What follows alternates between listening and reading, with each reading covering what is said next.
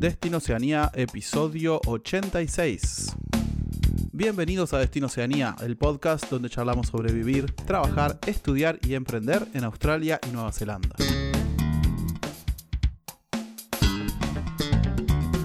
Bueno, hola a todos, aquí estamos de nuevo, episodio 86. Como el año en el que nací yo, el año en el que Argentina ganó el Mundial y seguro pasaron un montón de cosas más. Eh, les doy la bienvenida a todos a un nuevo episodio de Destino Oceanía. Hoy vamos a estar charlando sobre cómo encarar tu primer año de Australia y Nueva Zelanda. A partir de lo que vamos viendo sería como una actualización de temas que hemos tratado con anterioridad, pero con toda la gente que está en este momento aplicando en Sudamérica por este mes y el siguiente a la Working Holiday de Nueva Zelanda y todos los que piensan ir, nos pareció interesante volver sobre este tema y dar algunas eh, impresiones y opiniones propias. Para esto, eh, le voy a dar la bienvenida a mi compañero Gastón. Eh, Gasti, ¿cómo andás? ¿Qué haces, hermano? Muy bien. Muy bien aquí. Sí, sí, sí. Y más después de escuchar algunos, va a escuchar, de leer algunos comentarios en... Ah, ahora es leer. Sí, sí, ahora es leer. de, de, YouTube que nos están dejando, así que bueno, sí, bien. La, la verdad que nos, a mí, creo que a los dos nos, nos pone muy felices saber que les sirve el material que hacemos y, y que, bueno, nada, que para muchos puede ser esto, llegar a cumplir un sueño de, de emigrar a Australia o Nueva Zelanda. Para ver qué, qué, qué dice la gente, por ejemplo. Eh, del último video que publicamos ayer, que es eh, Preguntas Frecuentes de Emigrar a Nueva Zelanda, que fue la tercera parte del webinar Emigrar en Familia 2023. Y, la última, ¿no? Sí, sí. El, tercera y última parte. Tercera y última parte. Ya está todo en YouTube esto. Y le dejamos el enlace aquí en, la, en las notas del episodio. Y tres mensajes. Eh, una de muy maldito, que nos puso muchas gracias como siempre por la info tan clara. También, también eh, Malena y, Turrea, que hemos hablado un par de veces con ella. Un abrazo, Malena. Sí, un abrazo. A ti y a tu, a tu compañera, sí, un abrazo. Esta una de las primeras eh, escuchantes de nuestro podcast. Espero pronto poderle ver a ella y su familia por estos pagos. Así es, así es. Y bueno, nos puso excelente video, felicitaciones por su crecimiento y gracias por continuar compartiendo información tan necesaria para dar los pasos requeridos en el proceso de emigrar legalmente. Ojalá cada uno encuentre sus mejores oportunidades para hacer Oceanía el nuevo hogar. Y por último, eh, Elvio Chávez nos puso gracias por sus videos. Nos está costando ese primer paso, ya que Migrar en Familia tiene su cuota extra. Tiene mucha razón Elvio en lo que dice, pero es una meta objetivo para nuestras hijas tengan más y mejores oportunidades en una sociedad con más equilibrio. Genios. Gracias a todos. Sí, sí, eh, muchas gracias a, los tres por los saludos y nada, quedé pensando en eso. Y qué decisión grande debe ser, ¿no? De dar ese paso, de vender todo y moverse encima y con hijos pero también qué gratificante debe ser cambiar el estilo de vida o darle otras oportunidades tanto a vos mismo o misma como a tus hijos o hijas, ¿no? Sí, sí, sí, exactamente. Yo no soy padre, pero si tuviese un hijo también, mm, lo que quisiera que tuviese la, eso, la mejor, las mejores oportunidades posibles que le, pudiese dar y sobre todo un bienestar, ¿no? o cosas que hemos vivido ¿no? cuando hemos sido niños que ya no existe más. Me acuerdo de, de cuando nos criamos ahí por, por Lima, ¿no? Que que se vivía tranquilo, que caminábamos el barrio. Como la escondía hasta la una de la mañana, la bici hasta las 12 de la noche, no pasaba nada. Sí, sí, con otras condiciones económicas en el país, bueno, y sobre todo con... Eh, a mí lo que más me duele es el, problema de inseguridad que tenemos hoy, que esas cosas ya no se pueden hacer más.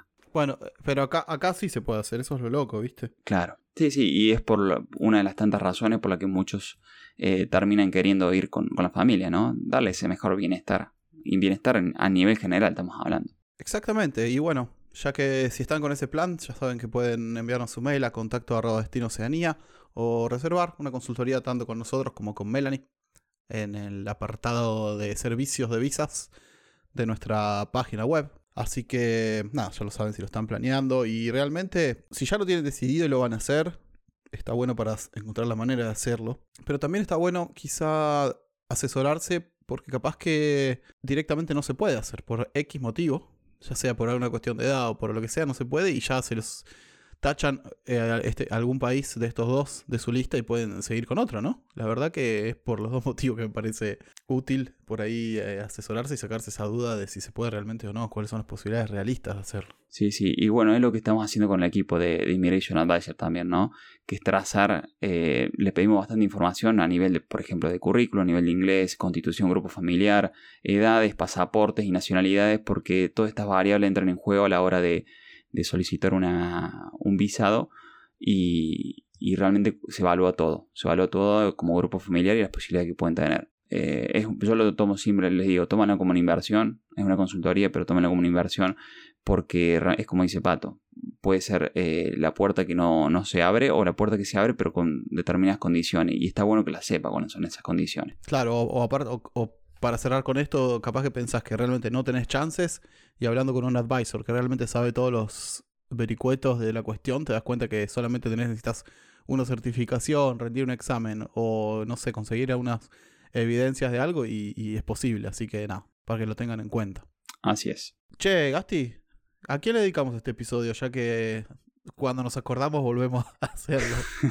bueno, viste que siempre tratamos de hacer un poco temáticas con situaciones que hemos vivido nosotros. Como este episodio se trata de cómo encarar ese primer año de Australia Nueva Zelanda, eh, también dedicado a esos esas personas que, me han, pasado por ahí una situación parecida a la mía, porque cuando yo fui, eh, yo pensaba ir por tres meses. Eh, mi objetivo era volver a India para seguir estudiando y había descubierto por otro chico que en, que en Australia, por ejemplo, eh, lo que me costaba en Argentina un año, en Australia lo lograba en tres meses. Y para mí era una cuestión de tiempo.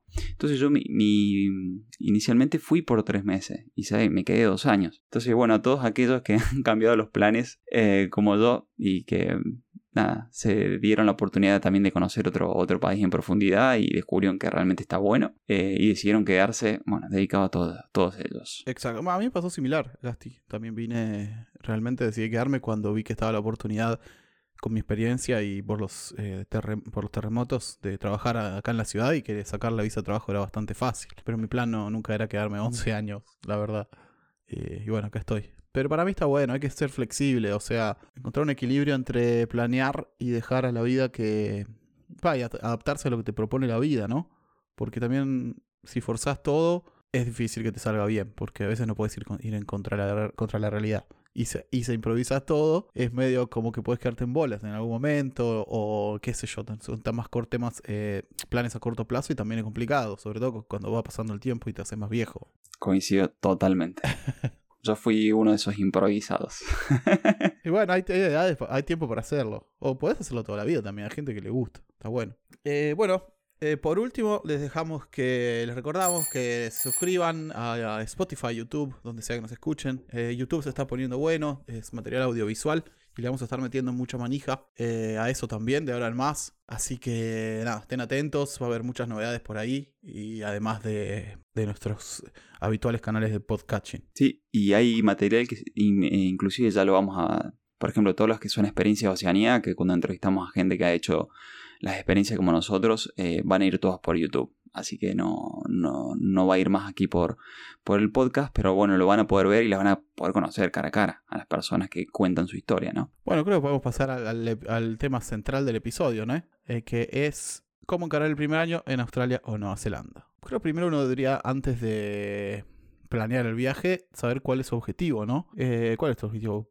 Conocer el país, ahorrar dinero, extender tu estadía, eh, aprender el idioma. Eh, creo que una vez que uno tiene claro eso, puede empezar a planear de, acuerdo a eso, ¿no? A ese plan y cuál es el objetivo final. O simplemente capaz que tu idea es venir a ver qué onda, porque te queda chico donde estés y te, da curiosidad ir a visitar otro lado y simplemente eso, no planear nada. El tema es que sin planear nada, como dijimos antes, es un país caro, ¿viste? Y los ahorros que traigas se te van en, en, nada. En, dos cocas que compraste y una pizza se, te fueron 40, 40, 50 dólares. Entonces... A lo sumo que sea la pizza dominó, que es barata, pero que es un cáncer. sí, esa sale... Ahora subió encima. Esa está, ponerle la más barata, que no está 7 ahora y antes estaba 5. Pero es, no tiene amor, ¿viste? La comes y te sentís culpa de comer algo tan malo la verdad. Hace poco comí esa porquería. Acabo ah, te cuento que acabo de matar un posible sponsor, ¿no? Porque yo lo maté de entrada. ah, bueno, vamos con Pizza Hut. sí.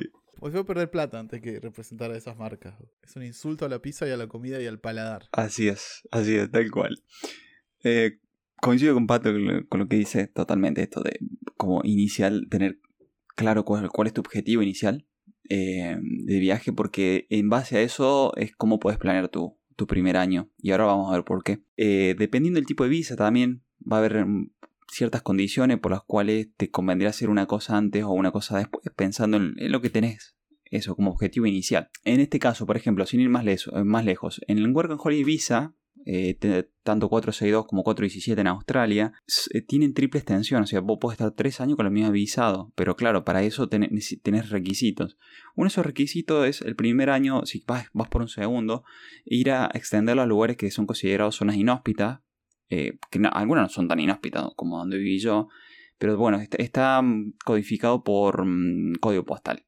Si vos trabajas en esos lugares y, diríamos, por ejemplo, el primer año son 88 días y podés aplicar para una, para una extensión de segundo año. Después para el segundo año necesitas trabajar 6 meses en ese tipo de lugares. Pero pensando que si te vas a querer quedar por ahí, lo ideal en este caso sería hacerlo de entrada. Y te conviene por dos cosas. Primero y principal, porque en este tipo de lugares generalmente eh, se consigue trabajo mucho más fácil, hay menos competencia y te van a exigir menos nivel de idioma. Y segundo, porque uno cuando ya va conociendo, ya te van gustando ciertos lugares, o termina siendo como yo, que yo arranqué por Sydney y después por trabajo me mudé a Blue Mountain, me gustó y me quedé. Entonces, eh, por ahí idealmente, en ese momento no existía lo que era la extensión, eh, cuando yo lo hice, la Working Holiday, pero es una... Si tu objetivo es quedarte y tratar de extender esa, ese visado, lo ideal sería que lo hagas de entrada. Entonces puedes, puedes diríamos, amarrocar un par de dólares por ahí eh, mientras vas sumando experiencia y mejorando tu nivel de idioma para después ir moviéndote y terminar en el lugar, a ver, llegar al lugar que te apetezca más, ¿no? Sí, en ese sentido es similar en Nueva Zelanda porque vos podés extender, si lo trabajas tres meses en el campo, podés extender tu la visa por tres meses nada más. Igual no es un año como en Australia, no es tan, tan conveniente, pero bueno.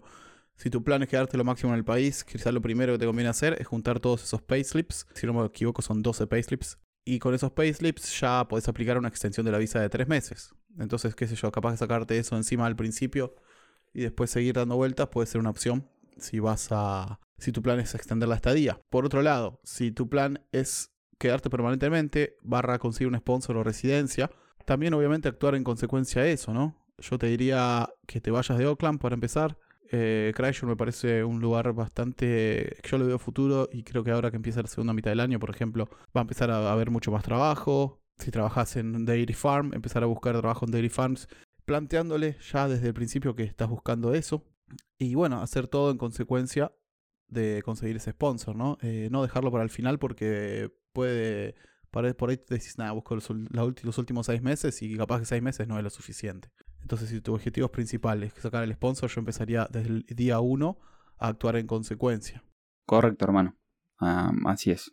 Clarísimo. O sea, creo que está bueno tener su, tu objetivo de entrada marcado y en base a eso eh, encargar por un lado o encargar por el otro. Pero como que el objetivo, diríamos, sea lo que te haga armar ese plan de viaje, ¿no? O esa estrategia, diríamos, en busca de lo que estás, estás queriendo hacer. Después otra cosa que se me ocurría es dos cosas. Una, que si querés, lo que querés es juntar la mayor cantidad de dinero posible, el lugar es el campo, si venís con Working Holiday.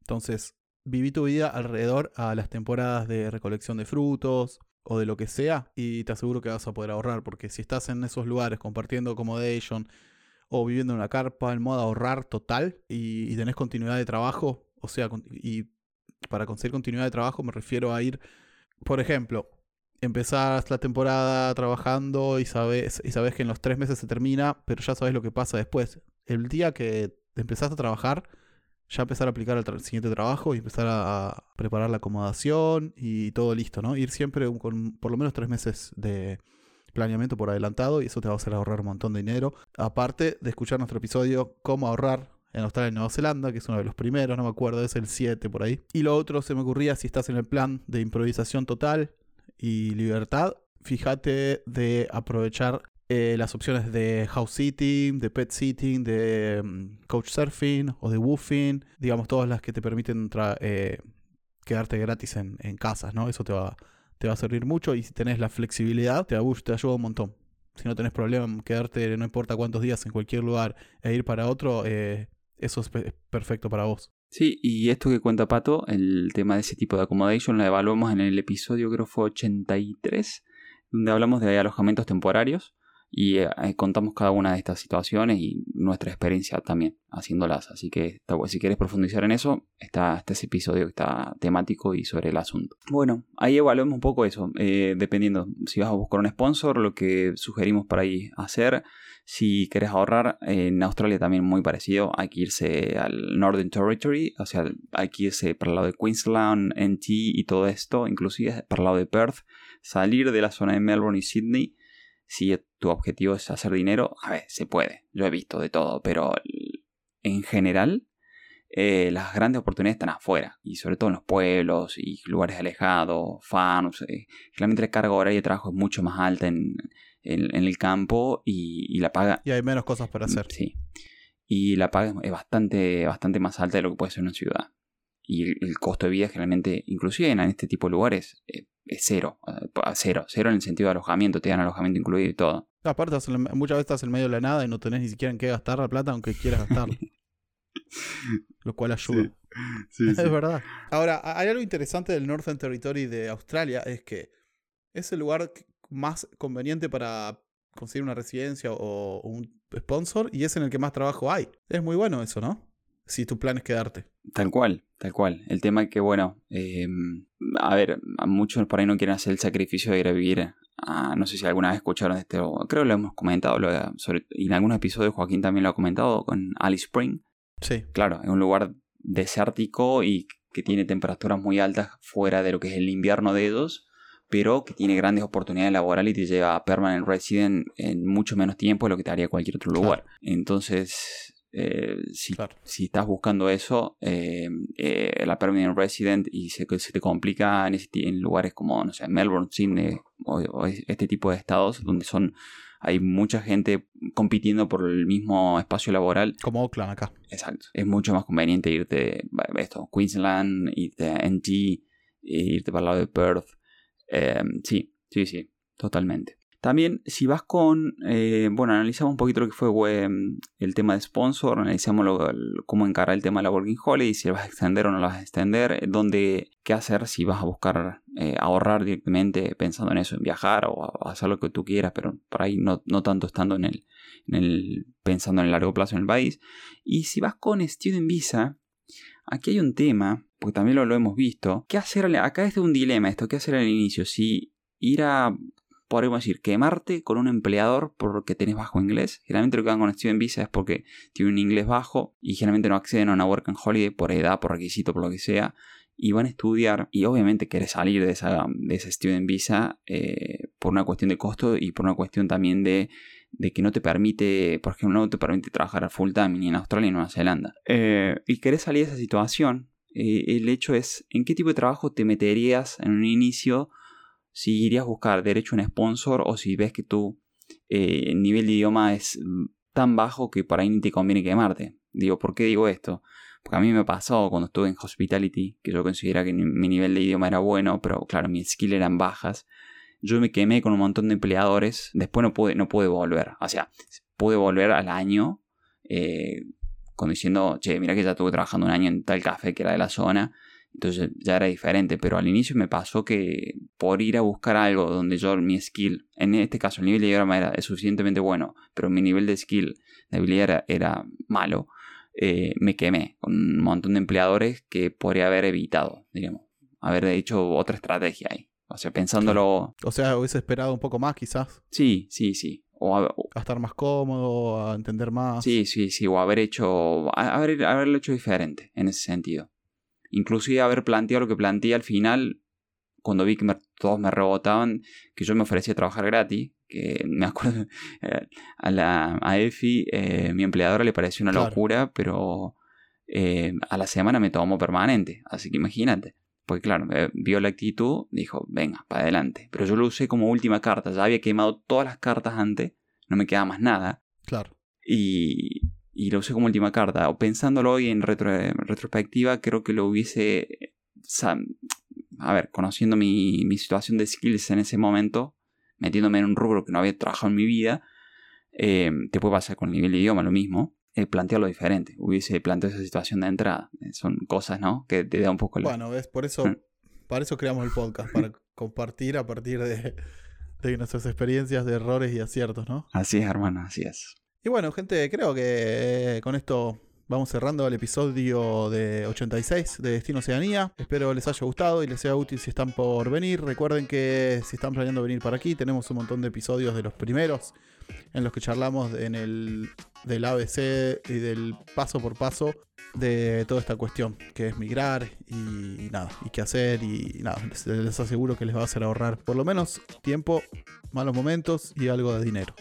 Así que son bienvenidos a escucharlo. Eh, recuerden seguirnos en YouTube, dejarnos comentarios, prender las campanitas en todos lados. Es gratis. A nosotros nos sirve mucho realmente. Por mi parte, nos vemos en la próxima. Adiós.